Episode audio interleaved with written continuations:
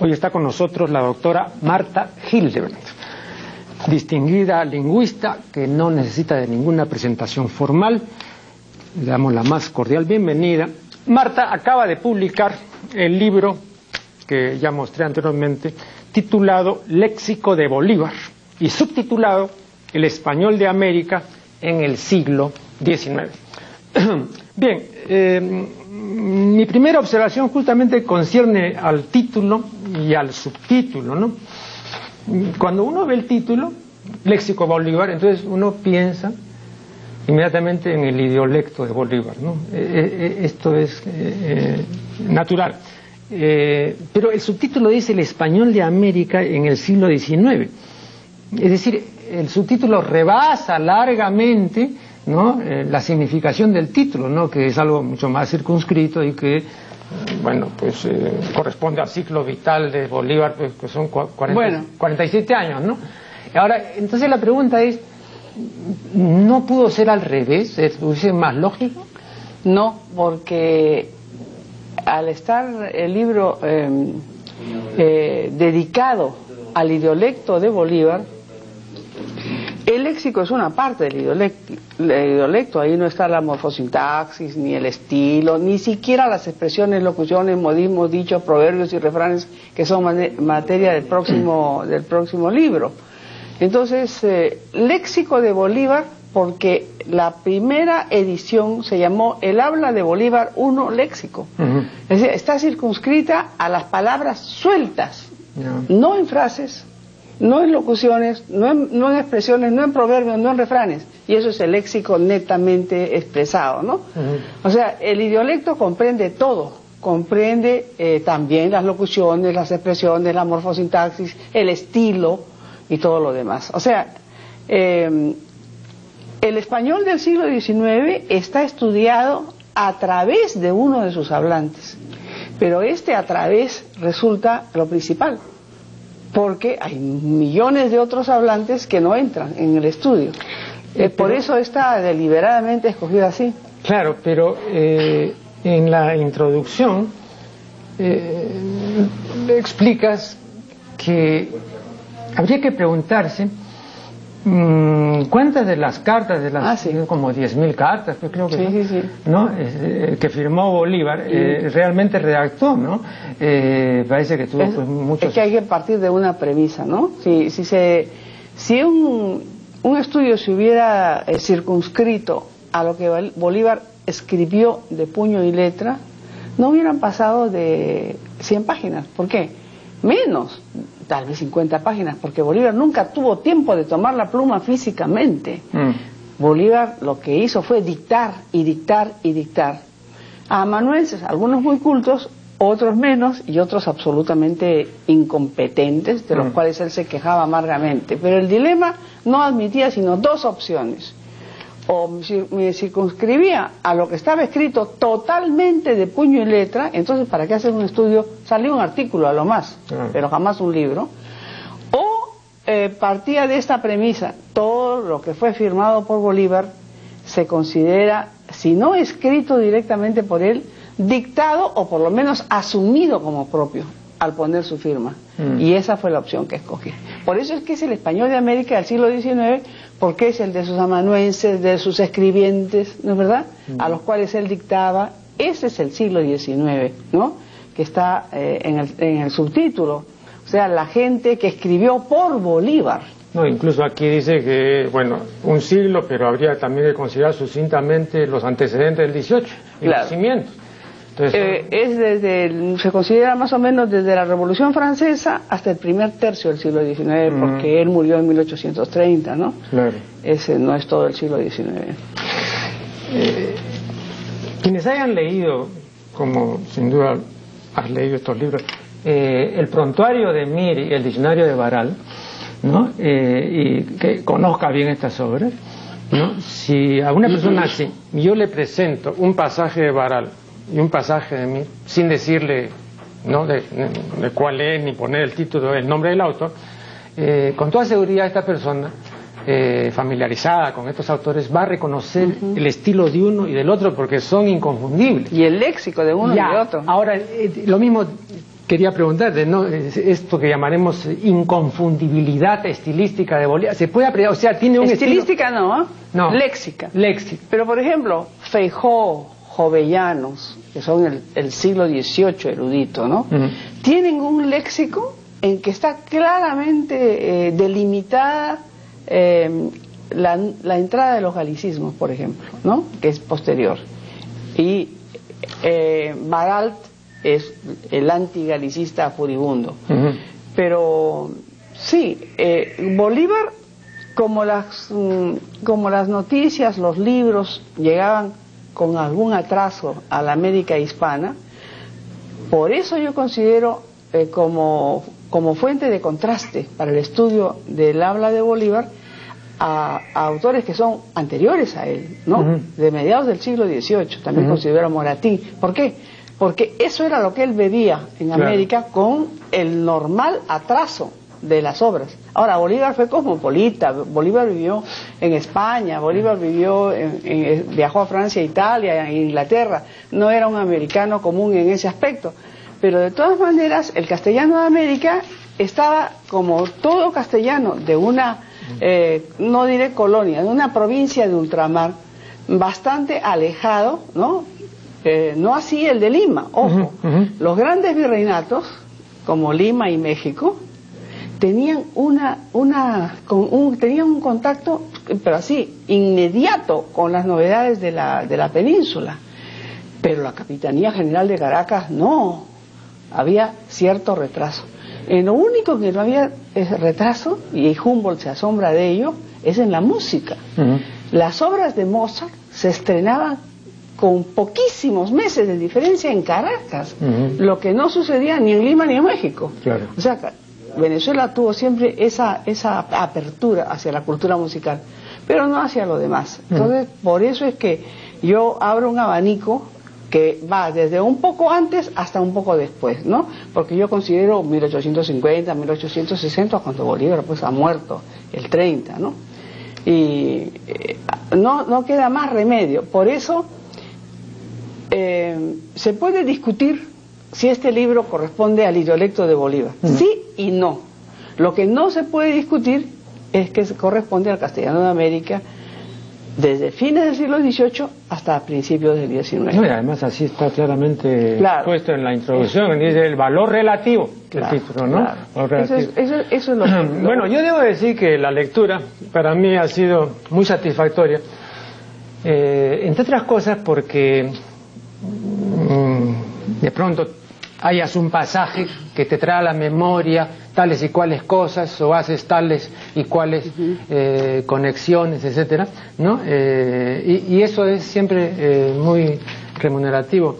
Por ejemplo, sabes perfectamente pues que la preposición con antepuesta al verbo, ¿no? Equivale al gerundio.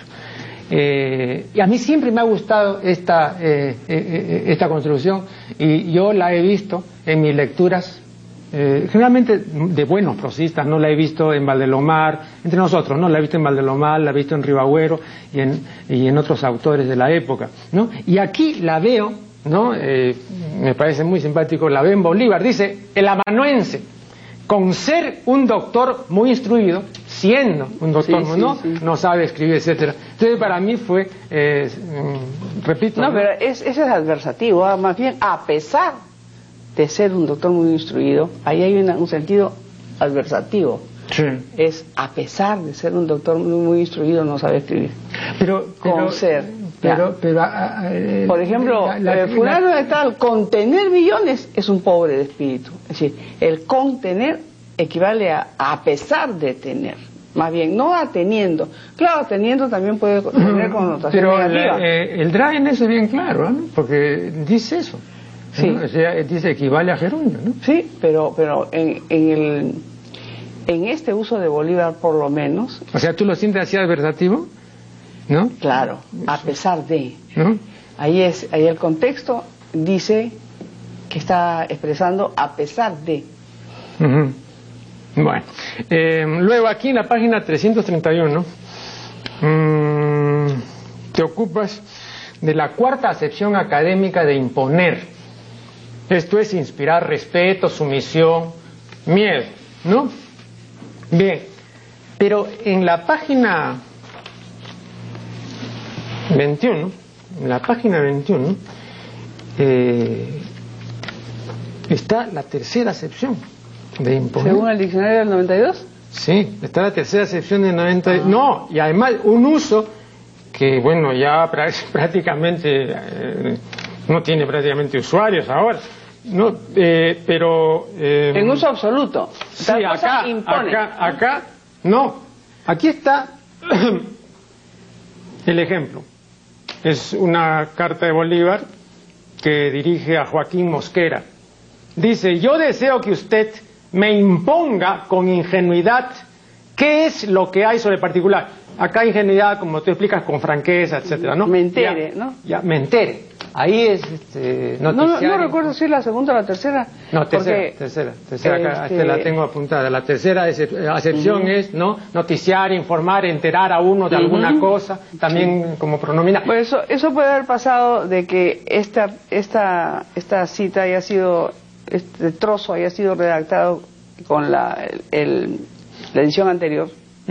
y, y luego no, yo he chequeado toditas las, las las referencias a la academia con el del 92, ¿no? O sea, que, en el 92 es la tercera y pues. en, la, que figura en la página 331 eh, pues a lo mejor en la del 56, que fue la que usé la primera vez que escribí sobre esto. Ahora, eh, yo, yo he hecho la lista en Palma, ¿no? De, esta tercera acepción en todas las tradiciones, y muchas veces.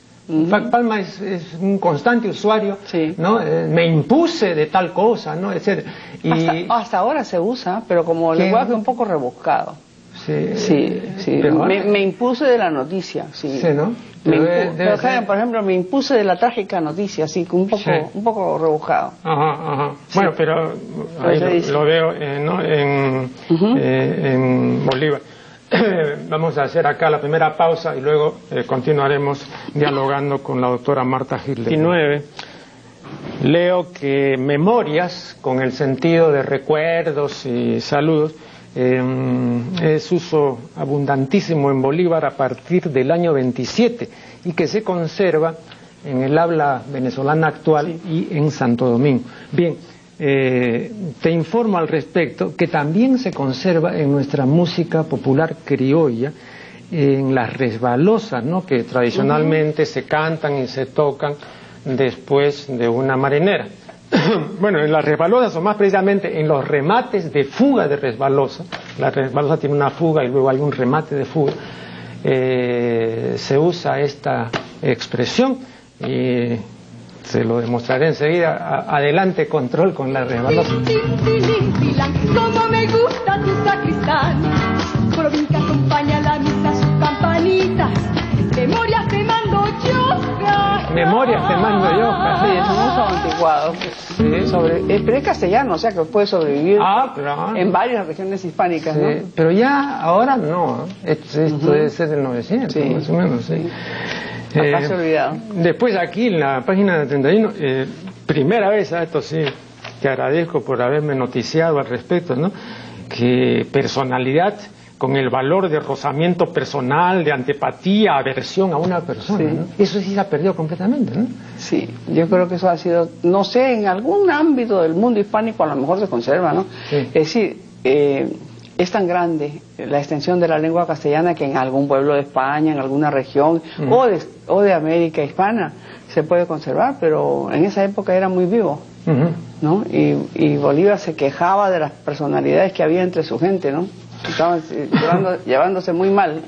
Después aquí, en la página 34, dice Bolívar, el baile que es la poesía, el movimiento, eh, a propósito de soltura, ¿no? Con el sentido de libertad, ¿no? Dice el baile, que es la poesía del movimiento. Tiene lindas definiciones. Y que da la gracia y la soltura. Pero te paso el siguiente dato. ¿Sabes que recordé inmediatamente al leer esto lo que dice Alfonso Reyes en relación con este punto aquí en un libro muy conocido que es La experiencia literaria. Y fíjate, felizmente tengo muy buena memoria, ¿no? Dice Alfonso Reyes, eh, el libertador Simón Bolívar, en la carta sobre la educación de su sobrino, dice que el baile es la poesía del movimiento. Y yo invirtiendo digo que la poesía es el baile del habla. ¿no? Eso dicho muy, muy bueno, esa de Alfonso Reyes. Ah, Alfonso Reyes es maravilloso. Después aquí en la página 42 veo el eh, adverbio eh, condignamente, ¿no? Eh, yo, siempre he considerado que tanto el adjetivo cuanto el adverbio, ¿no? muy elegantes, ¿no? bueno, para el gran público televidente, condigno, ¿no? Se dice de lo que corresponde a otra cosa, o se sigue naturalmente de ella, ¿no? Como el premio a la virtud, y la pena al delito, ¿no? Eh, sin embargo, tú dirías que esto está en desuso acá, ¿no? Eh, no, en esa acepción de Bolívar yo creo que no se usa más. Ya no, ¿no? Como digo, nunca se puede afirmar 100% mm. de ningún uso lingüístico, porque aparece por ahí perdido en algún lugar del, mundo hispánico, ¿no? Después aquí, también en la misma página 42, eh, mencionas la carta favorecida o simplemente favorecida, ¿no? Eh, y dices que en el inglés comercial se conserva este uso, ¿no? Eh, y pones el ejemplo de your favorite letter, ¿no? Bueno, te paso el dato. Cuando yo era traductor de las compañías de, seguro, hace ya muchos años, eh, aprendí que en inglés mm, favor es sinónimo de carta, o sea, no... no... Ya no necesitaba ponerle Sí, entonces, este, no, I have received your, your favor. ¿no? Entonces, ah, pero el adjetivo sustantivado, así. Sí, sí, favor. Eso sí, nunca, había, nunca lo había oído. Sí, sí, sí, en, este caso, ¿no? Eh, claro, no, sí, eh, lo recuerdo muy bien. Eh, luego aquí, en la página 94, mencionas la expresión lapso de tiempo, ¿no? Y dices que, que es contrariamente, claro, ¿no? que no es una expresión pleonástica. Este, fíjate, yo recuerdo que, hace pues... La polémica de Sánchez. Sí, pues hace, hace no sé cuántos años, ¿no? Y le reprocharon, pues... ¿Y cómo se amargó Sánchez por eso? ah y hubo, bueno... ¿Cómo se amargó Sánchez? Porque no era eh, justo. Pero después, como tú lo habrás comprobado, la misma academia en su diccionario mm. usa lapso de tiempo. Y seco, seco en su diccionario también usa lapso de tiempo. Pero lapso de tiempo es correctísimo. En cambio, la gente dice funcionario público y eso sí que es un pleonasmo. Mm. Porque el funcionario o es público o no es funcionario. No hay funcionario de una empresa particular, ¿no? Y dicen periodo de tiempo. El periodo solo es de tiempo, si no, no es periodo. ¿ya? Y, de esos, de esos, de esos eh, pleonasmos la gente ni se da cuenta. Funcionario público, por ejemplo, está mal, y lo usa Bolívar también. ¿ah? En funcionario, que lo doy entre los alicismos, hay una ocasión en que él dice funcionario público, es redundante. Pero es que también al lapso, también la, misma academia pues le dio, ¿no? Es que tiene la acepción de resbalón o caída, ¿no? Del tiempo, y ya lo independizó, claro, lapso equivale al lapso de tiempo. Lo que no hace incorrecto, la, incorrecta la expresión completa. Claro, claro. Después, eh, otra cosa. Y aquí en la página 109 veo un texto eh, de Bolívar que dice, bueno, a propósito de vigorizar, sofocada la sedición, sometidos o castigados de alguna manera los culpables. Entonces, yo dije, de alguna manera aquí, en Bolívar, y sé perfectamente estoy calculando, pues 30 años tendrá esta reiteración atosigante, todo es de alguna manera. Bueno, eh, ahora, mm, no conozco pues como tú la correspondencia de, Bolívar, pero él usa esta expresión, pero tengo entendido que no abusa de ella. No, creo que pues ¿Cuántas citas Porque? No, solamente esta, pero ah. además acá se ve que es, una, una, cuestión superflua por redundante, porque las cosas son y las cosas acontecen o, las cosas ocurren de alguna manera, de algún modo, pues no. Eh, entonces, si acá eliminamos de alguna manera, no se altera el país. Nada, no, nada. sometidos o castigados los culpables, Tiene que ser pues de alguna Es como manera. ahora están abusando de otro, con de otro lado, de tal manera que el otro día un brillante este, locutor de- del Canal 8, estos jóvenes que son bastante buenos, Mm. decía, de otro lado eh, el presidente dijo tal cosa, de otro lado dijo tal otra, de otro lado, oye, van cuatro lados, esto es un cuadrilátero, ¿no? Y entonces todos eran de otro lado y ni siquiera cambiaban ni por una, una cosa semejante, sino eran de otro lado y de otro lado. Y me hizo recordar, en la UNESCO había un, un chiste cuando yo era su directora general que decían que en no sé qué país habían pedido expertos de la UNESCO mancos. ¿Mancos por qué? Sí, mejor que sean mancos porque aquí se la pasan diciendo on the other hand, on the other hand, on the other hand. Y preferible que no tengan other hand. Ah. Querían expertos mancos porque todos se la pasaban diciendo en inglés el equivalente es Sí. en la otra mano, en la otra mano, en la otra mano, en la otra mano. Entonces, esa introducción de cada párrafo con, eh, de alguna manera, y, y, y además ahora se, hay una cantidad de expletivos que no significan absolutamente nada, sino llenan el hueco de la, de la inseguridad. Pero peor que todo eso es, y ya que tú tienes este programa, tienes que combatirlo, ¿no? Es el infinitivo absoluto. Mm. Le dan la palabra a alguien y dice, agradecer la invitación. Sí, no dice quiero agradecer la invitación, sino se lanza de frente con el infinitivo. Comunicar que tal cosa, fíjate, es algo espantoso cómo está cundiendo por, por pudor, por, por no mencionar el yo. Aquí hay un horror al yo. Si dicen el que habla, Dios mío, ¿por qué dicen el que habla? ¿Por- ¿Por qué no pueden decir yo? Entonces, aquí empiezan con un infinitivo. Lázaro Carreter se ha ocupado de eso amargamente, ¿no? En su sección eh, del país, perdón, de ABC, y dice, ¿cómo tiene usted la palabra? Agradecer a la comisión tal que ha hecho tal... o- agradecer, ¿no? En lugar de yo debo agradecer, yo quiero agradecer, voy a agradecer o agradezco, Mm. se lanza al puro infinitivo. ¿sí? Bueno, no sé, eh, también eh, ahora veo que se repite eh, el término, eh, a ver si me das una definición, no, no sé cuál es exactamente, disagio. ¿cuál Bueno, yo, yo, yo tuve que tomar la palabra en el Congreso para borrar la palabra de la ley. Ah, sí. Sí, porque dije lo siguiente, ¿no? Primero, desagio no está en el diccionario ni nada. Des es un, es un, es un prefijo que significa privación u oposición, ¿no? ¿Qué cosa es agio? Y entonces les leí a todos, todos los congresistas las acepciones de agio, que eran pues delictivas. Algunas eran hasta eh, fuera de traficar con fondos públicos, había daños para terceros.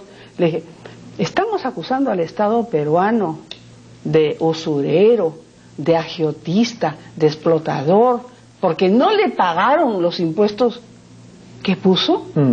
Entonces, yo sugiero que por lo menos en el texto de la ley, en que estaba felizmente solo dos veces, se, se reemplace por una frase que aunque es más larga, no queda otra cosa, queda el sinceramiento, que es otra palabra, el sinceramiento de la deuda tributaria. Pero no importa, ¿no? Mm.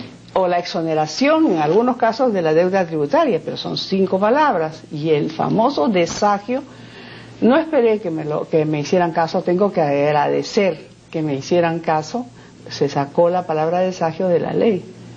Pero es que era un disparate. El, el, el Estado peruano resultaba yo- acusado de agio. Mm. Porque si estábamos dando una ley para corregir con el desagio lo que el Estado había hecho, lo estábamos acusando de agio.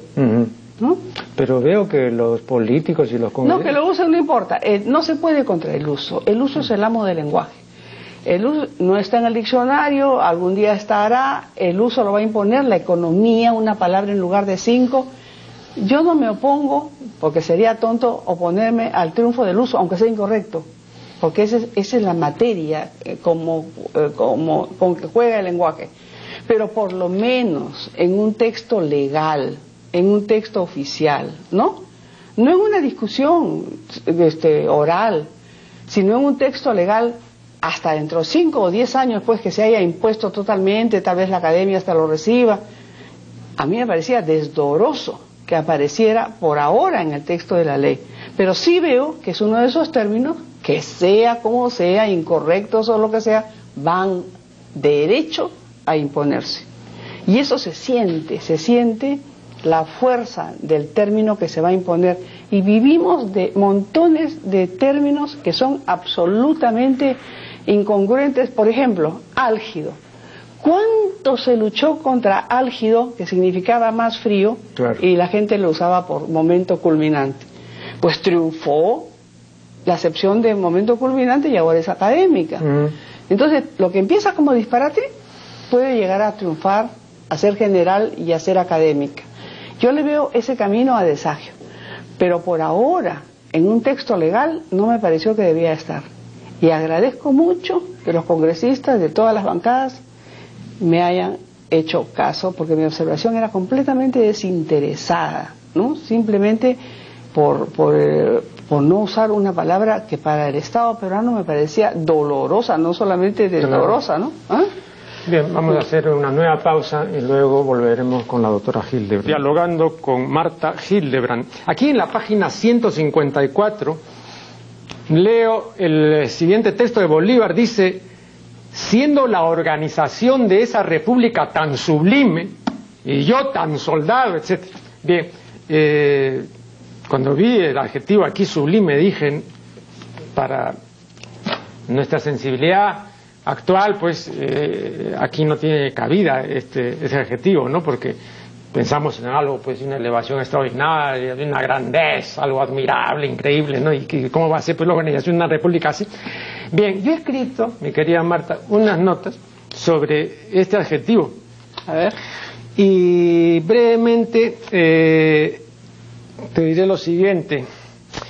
Eh, Clementina Curial dice en una carta que escribe a Stendhal lo siguiente, precisamente porque has estado demasiado sublime, mi pasión disminuye. Y Consuelo Verge, la traductora, dice, caramba, hasta en esto la gran palabra romántica, ¿no? No, porque efectivamente para Stendhal todo era sublime, desde un paisaje hasta los cafés, hasta los helados del café Tortoni. Por ejemplo, en la obra de Nerval, Las hijas del fuego, yo he apuntado, sublimes son los algunos pasajes de la nueva Eloísa, la actuación de una actriz teatral, los bloques de granito y ciertos versos de Boucher que el autor había leído precisamente sentado en esos bloques. Los versos eran sublimes, los bloques eran sublimes, todo era sublime. Entonces, eh, este uso, pues, así general, explica por qué para pues, Bolívar también era sublime la organización. ¿no? no, pero ese párrafo es sarcástico, es en una carta a Santander en que le está tomando el pelo sobre la República de Colombia. Pero no, claro, está bien, no, no, no, no, contra, no se contrapone a lo que tú estás diciendo, sino te, yo recuerdo ahora el pasaje, eh, le está tomando el pelo a Santander, diciéndole que esa República que Santander, pues que es el hombre de las leyes, se está creando, siendo, el, eh, siendo la República tan sublime y el pobre Bolívar tan soldado, o sea, él se está tirando al suelo para tomarle el pelo a Santander, pero eso no quita nada de lo que tú estás señalando. claro, tiene un, carácter ahí de... Luego, eh, romántico, luego aquí en la página 155 veo que Bolívar usa o inventa el verbo invectivar, ¿no? Y esto me recordó inmediatamente un verbo que había eh, inventado Mariate, que es el verbo, y bonito, no sé por qué no sé, y además una creación completamente normal, diatribar eso es muy parecido a invectivar, ¿no? Diatribar, que es una formación, me parece normal. Luego, una cosa que quiero que me expliques y que expliques a toda la teleaudiencia. Puedo. ¿Por qué la academia, y citas muy bien a Cuervo, ha admitido infraganti, y como Cuervo decía que esto es latín de cocina, y, y la academia dice que esto es adaptación del latín jurídico inflagranti crimen pero no es adaptación, Marta, esto es corrupción. ¿Cómo va a ser adaptación? Es deformación. O deformación, ¿no? Porque el uso manda, pues. Eso es, eso es lo que pasa con el uso. El uso es el amo del lenguaje. Sí. Así como en las democracias el error se impone cuantitativamente, el, el lenguaje y la academia respeta eso, es una gran democracia. Entonces, los errores de muchos se consagran.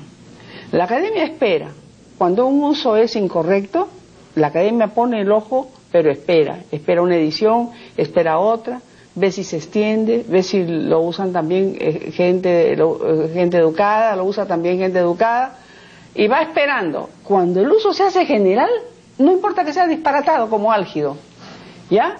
Entonces no le queda más remedio que aceptarlo y estamos con un porcentaje inmenso de usos ya académicos que son generales en el lenguaje culto. Yo recuerdo una observación de Cuervo, eh, según la cual eh, él reconocía que sí, que efectivamente el uso impone una serie de voces contrahechas y disformes, pero que eso no significaba que él, por ejemplo, tuviese que renunciar a los antiguos y buenos usos. No, entonces, entonces, entonces hay un grupo de personas. Por supuesto. Lógicamente que... Y Cuervo era Cuervo, claro. Cuervo era un gran lingüista. Entonces, tampoco no porque ya se impone ¿no? una... una y lo mismo que Bello, pues Bello, es decir, gente que, que hace la doctrina mm. tiene todo el derecho de decir, la academia lo admite, pero yo soy más exigente que la academia. Mm. Y nadie está obligado a, usar esas cosas que la academia ha dejado pasar eh, porque sí. Mm. Te voy a mandar una, una, copia de un discurso de Fernando Lázaro Carretera en la inauguración de un curso interesantísimo sobre los genismos que él pone con X, eh, que son los extranjerismos que se adaptan crudos, inclusive con la ortografía original de la lengua, sin adaptación este, gráfica. Por ejemplo, sandwich, que ha tenido que entrar con la D y con la W y con la Che, porque cuando la academia quiso adaptar whisky y puso G, U con diéresis, U, I, S, Q, U, I, fue la irrisión de todo el mundo por 20 años. Y whisky se pronunciaba whisky, se escribía pues con G y con Q, U. El fracaso fue tan grande que la academia agarró miedo. Entonces, prefiere poner estos genismos que, que van pues con, toda la ortografía este, original de la lengua de la cual se toman y que, según Lázaro, deberían estar en apéndice, aparte, mm. ¿no? Porque, porque contradicen la esencia, la naturaleza de la lengua, pero al mismo tiempo son de uso general. Es muy interesante ese artículo. Y... Pero también a veces una grafía, una forma impuesta por la academia, eh, en muchos países y en el nuestro, por ejemplo, no surte efecto. No tiene acogida, ¿no? Eh, eh, aquí yo más de una vez he dicho que la pronunciación de lo que aquí equivocadamente pronuncian karate no es karate, sino karate.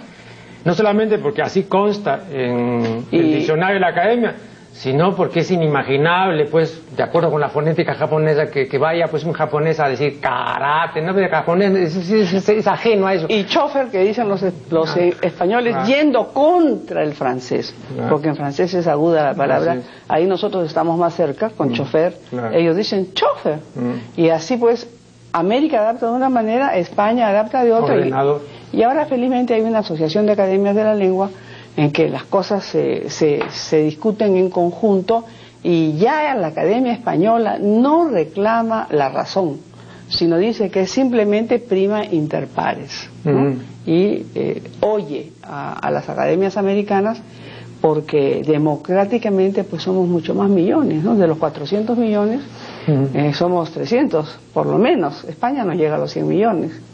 Entonces eso pesa lo importante es que, que, no se atomice la... Yo aquí hace algunos meses entrevisté a, Luis Jaime y él eh, dijo, entre otras cosas, que contrariamente a lo que se supone, la, la academia no prescribe, no autoriza, no recomienda, simplemente recoge el uso. Recoge el uso. Pero, yo le decía, yo le decía, pero hay ahí una gramática que sí eh, censura, ¿no? Eh, entonces, eh, de todas maneras, y, entonces, y por ejemplo decía, una persona con tantos conocimientos en este campo como Marta, ¿no? no puede ser tampoco ajena, porque ella la, gente considera que Marta Hitler es la autoridad. Entonces van, le preguntan, ¿no? Entonces ella dice, por ejemplo, lo que estábamos hace un momento, de Sagio, ¿no? Entonces hay que pues explicarles a quienes están usando mal el término. Eh, entonces hay siempre una pauta, hay un modelo, porque tampoco es que cada uno hable, ¿no? Eh, me parece. Claro, si se. Si se En ese sentido, no sé hasta qué punto la democracia, ¿no? Porque... No, no, la democracia manda cuando la, autoridad no puede. Sí, mm. pero la autoridad debe existir. La autoridad eh, la, la, da la lengua culta. Claro. Pero el lenguaje nace en el pueblo eh, inculto. Esa es la cosa, ¿no? Ahora, ¿dónde se encuentra? En un nivel de lo que se llama eh, la habla culta, que no necesariamente es de gente que habla bien, es decir, es de gente que se supone que ha tenido una educación que ha pasado la, la, media, ¿no? La mm, educación media, que ha llegado a la instrucción superior. Pero con el nivel académico que tenemos en el Perú, pues mucha gente que es universitaria habla pésimo y escribe peor. Mm. Entonces no se puede hablar de, de habla culta simplemente porque está matriculado en la universidad, ¿no? En fin. Después, aquí en la página 191, aquí, hay un texto de Bolívar donde él dice dar lugar, ¿no? Y yo no, no, no veo, por... tú sabes en, esto de dar lugar, entre nosotros dar lugar se usa con el sentido de originar, de motivar, de producir una cosa. No esto ha dado lugar a esto. Sí. No, bien, pero según la academia, el único significado que tiene dar lugar es hacer lugar. O sea, desembarazar un sitio o una parte de dejarlo libre. Eso es lo único que significa, según la academia. Bien, el uso pues no se refiere a eso, cuando dice esto ha dado lugar a esto otro, no. Ha tenido como consecuencia. Entonces, la, según la academia es hacer un sitio. Eso es lo único. Pero aquí eh, no, no, no está claro el uso. ¿Cuál es el uso de Bolívar? Acá dice, un maldito plan de confederación propuesto por el señor Sea el año pasado ha dado lugar al gobierno español para esperar un mejor acomodamiento.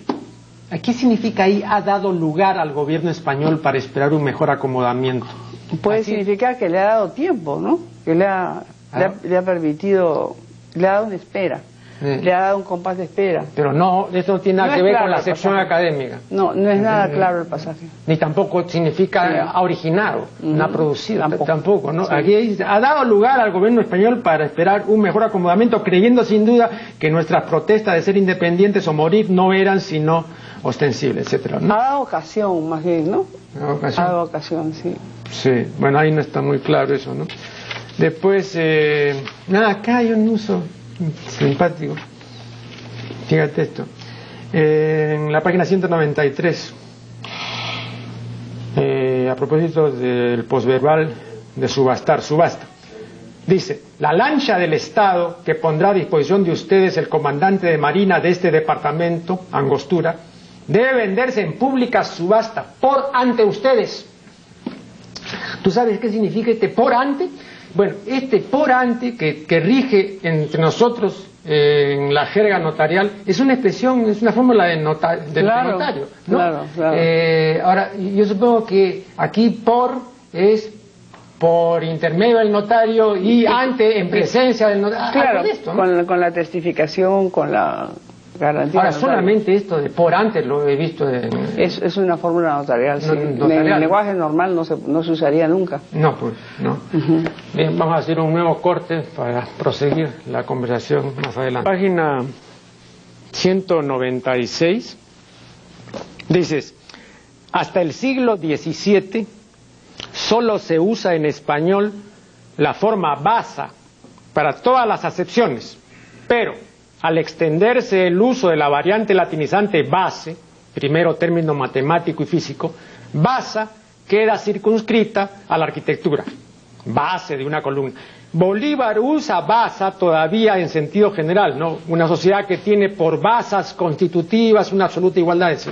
Bien, pero eh, en el siglo XIX se sigue usando basa. Eh, tengo acá un texto de, un autor que, que, nos es muy conocido, de, Rafael María Baral, y un texto de, su discurso de recepción en la academia. Esto es de 1900, de 1853. Dice, al pisar el umbral de las escuelas, niño aún, aprendí los elementos que forman la base de la educación literaria, etc. Él dice la base y en una edición venezolana del año 60, 1960 y tanto, ya por descuido y por ignorancia, le han puesto base. Bueno, lo que pasa es que Baral, así como era antigalicista, era también purista y, muy amigo de los usos eh, antiguos y medio obsolescentes, ¿no? Era una cuestión de gusto, de gusto personal, ¿no? O sea, el hecho de que, el común de la gente no lo usara en el siglo XIX no quiere decir que un hombre como Baral no lo usara.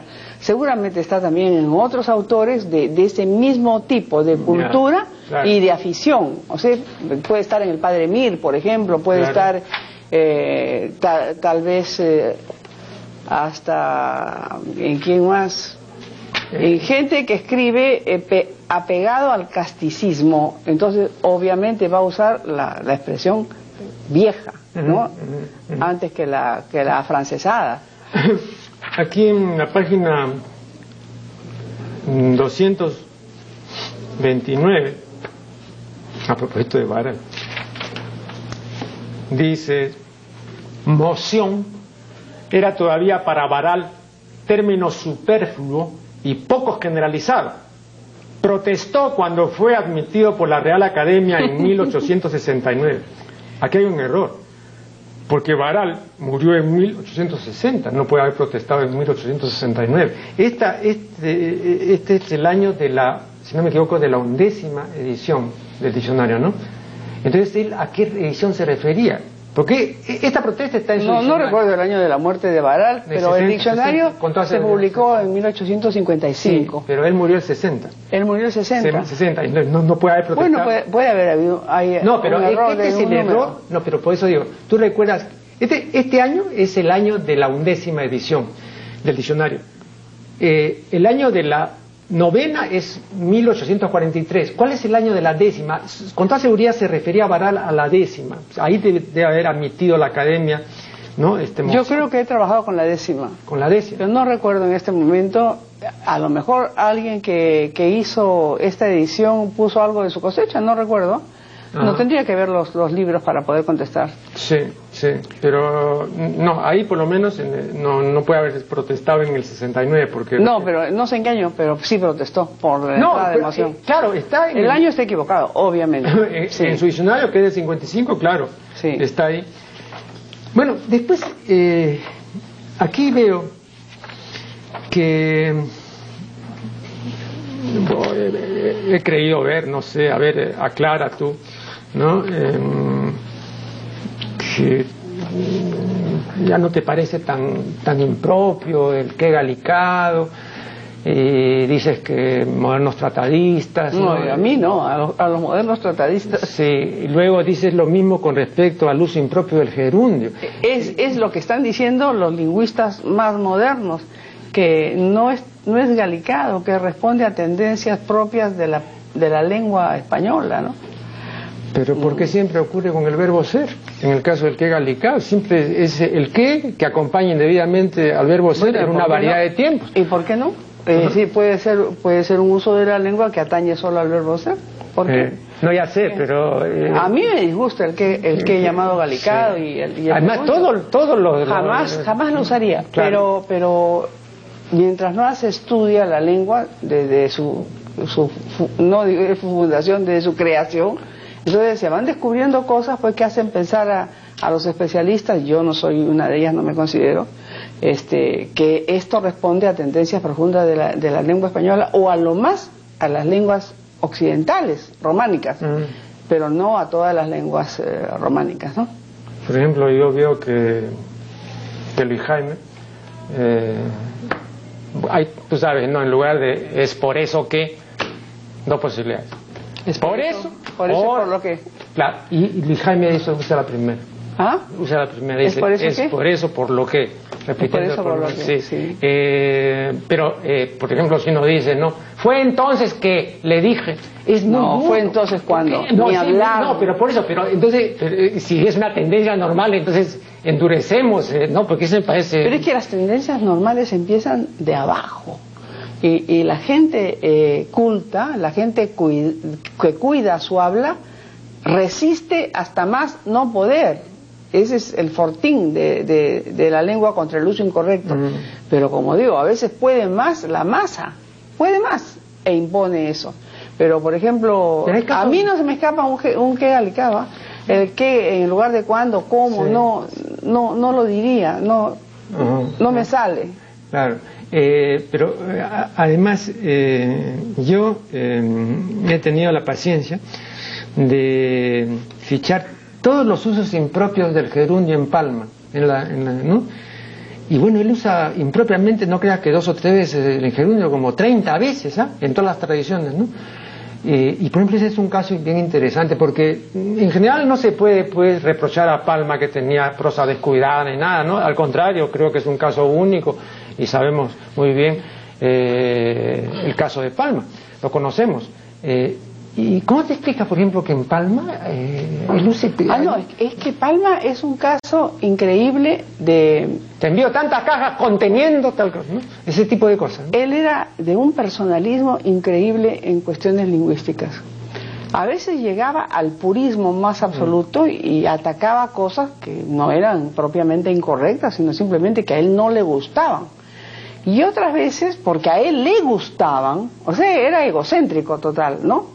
abría pues las compuertas para, para no solamente usar, sino este, alabar y propugnar eh, cosas que sí eran eh, incorrectas. Entonces Palma, que se fue hasta, hasta España y, en 1892 pasó el mal rato en la academia que todos conocemos, Palma sí tiene una, una doctrina, no era ningún lingüista, obviamente, no no, no, no conocía la teoría, pero tenía un gusto especial. Ah, eh, e, y, ese gusto para él era su cartabón. Su gusto personal era el que le hacía decir esto sí y esto no. ¿No? No se puede comparar pues a un cuervo, ¿no? Pero esa, esa, actitud que mencionas, por ejemplo, yo también la he visto y por supuesto tú que conoces la obra de Unamuno en Unamuno. Unamuno también era muy temperamental. Unamuno tenía una solidez de, educación, pues. Sí, pero era muy temperamental. Exacto. Eh, desde el griego, desde el alemán, o aprendió danés para leer a Kierkegaard, ¿no? Tenía un don de lenguas. Y sin embargo, en determinadas cosas. Decía esta palabra no, ¿por qué? Porque no me gusta. Una no, y además se adelantó. Por ejemplo, en uno de sus textos él puso oscuro cuando todo el mundo ponía obscuro. Y entonces el corrector le puso ojo, obscuro, y él puso abajo oído, oscuro. claro. Ya se pronunciaba oscuro. Pues. Y él además decía, a mí jamás me van a... A, Unamuno sí que sabía a fondo las pero cosas. Por ejemplo, él decía, no, a mí no me van a convencer de que tengo que poner consciente, no, yo inconsciente, consciente, él, él, mandaba, eh, como, como decía Palma, bueno, ya bromeando, decía, y no me han de convencer con argumentos al aire pues no he de decir Voltaire, donde está escrito Voltaire. Sí, sí, sí, claro. Eh, pero entre Unamuno y Palma hay una diferencia enorme en cuanto a conocimientos, ¿no? En Palma era intuición, buen, buen gusto, ¿no? Y capricho personal. Pero tuvo el valor de, de hacer la lucha de los peronismos en la academia, ¿no? No, y muchas de las voces que propuso entonces, ¿no? Eh, bueno, después han sido ya... Por supuesto. No, no solamente eso, sino que eh, tiene una espontaneidad y una gracia para, el uso del lenguaje único. Como Arona, ¿no? Arona es un tipo muy gracioso. Pero Arona sí, sabía su filología. no, pero, no, pero además es, este, es, muy vivo, ¿no? Su prosa es, muy juguetón. Pero Arona, era, Arona era un elitista que definía la carapulca como guisote de esclavos o cosas así, ¿no? también de, la serranada, sí, sí, era tremendamente racista. De los quechuismos. Tremendamente racista era Arona. Eh, Aquí eh, quiero preguntarte sobre el vocablo insolidez. ¿no? Eh, acá tú dices insolidez, forma al parecer no documentada en español general, puede ser calco del francés insolidité, etc. Bien, pero estas terminaciones de francés, personalité y todas esas, siempre dan dat en, el abstracto en español y suponen, lógicamente, un, adjetivo. Que yo sepa, a ver, no ha dicho Bolívar, insólido. No, no, lo tengo ahí, ¿no? Claro, no lo tiene. Entonces, eh, no se podría explicar el sufijo es. Porque eso, es, el, adjetivo primitivo más el sufijo es y da el abstracto correspondiente, ¿no? Entonces de ácido, acidez, etcétera. Pero acá no ha dicho insólido. Esto, este, esta insolidez con, con es supone insólido. Y el único que yo le he visto usar insólido, porque además le gustaba usar eh, estos antónimos con el prefijo in, era Ortega. Ortega decía infirme, insólido, inconcreto, impráctico, ¿no? ¿Y qué, te parece el infraterno de los apristas, no? Ah, Han creado, es infraterno y es bonito. es bien bonito, infraterno. ¿ah? A mí me decía el doctor Sánchez que, que el adjetivo alturado fue creación de un compañero. Eh, en, la, época de Bustamante. El de, desgraciadamente, porque Sánchez no le gustaba eso de alturado, no, desgraciadamente, un día lo confesó así en una entrevista, le dijo, oiga, desgraciadamente Neri, un compañero, maldita sea, fue el que inventó eso de alturado, ¿no? si, todas las invenciones eh, fueran como esa, es una estupenda palabra, es linda. Es va contra las leyes del idioma. Pero también se porque, decir bajurado. Claro, de altura se, dice, eh, se dice alturado, pero no de blancura, no se dice blancurado. Es decir, rompe todo el esquema ¿no? de la derivación. Pero es bonita la pero, palabra. Pero don Julio Casares, eh, tú sabes, eh, dijo, si existe altura, tiene también que ser... Porque el, inventor de bajura es Casares, ¿no? Y él le inventó varios antónimos, y eso lo cuenta, yo he leído otras obras de, Casares, porque es un tipo muy didáctico, es un tipo muy claro, ¿no? Y yo no sabía, él había inventado infrecuente. Mi, parece, ahora es una palabra completamente común, ¿no? Bueno, eso es como el prefijo y últimamente han cundido enormemente ah, estas formaciones, ¿no? Pero mm, en cuanto a, que de bajura no hay bajurado, mm. ¿no? de soltura no hay solturado, alturado es una excepción, pero es una bonita palabra, ¿no? Ahora, ¿tú la un, no, yo no la uso. Yo, la, yo la he estudiado, pero cuando yo oigo a una persona que dice, por ejemplo, en el Congreso, voy, o otro dice, u otro dice, hizo una alturada atingencia. ¡Ay! Nadie entiende. Los dos son peruanismos, atingencia tampoco. Claro. Astingencia es un latinismo del Perú y alturado es una creación peruana, o sea que todo el mundo se quedó en babia. Si usted, si uno va a un congreso internacional y habla de alturadas atingencias, ¿no? Nada, hay una serie de cultismos peruanos que tienen todo el aire de palabras pues exquisitas eh, sacadas de los libros, son invenciones. Así es, así es. Bien, eh, desgraciadamente el tiempo ya se ha vencido. Eh, felicito muy sinceramente a Marta Hildebrand por, por este trabajo, que es un trabajo que debe de haberle demandado de enorme esfuerzo, porque son 700 páginas y, bueno, ¿cuánto tiempo te tomó hacer esto? Bueno, la revisión me tomó ocho meses. Revisar cita por cita y poner al día lo de la academia, ¿no? El trabajo me tomó ocho años. Una última cosita que se me estaba escapando. ¿Por qué has supuesto que Fatal puede tener por ahí una influencia gala? Fatal. Lo ah. como Asiago, como Funes. Ah, porque, bueno, eso está documentado. ¿eh? Eso está, ¿Pero por qué por francés?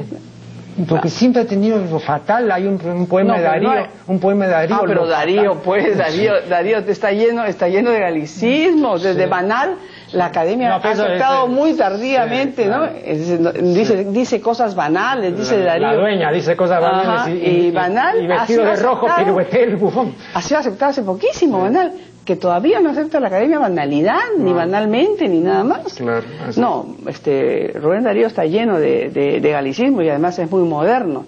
Pero esto de fatal está estudiadísimo en este momento, pues no podría ser la, claro. adquisición, ¿no? Claro. Mm. Bueno, muchísimas gracias, gracias a, Marta Hildebrand y con ustedes será hasta el programa siguiente. Muchas gracias. Adiós.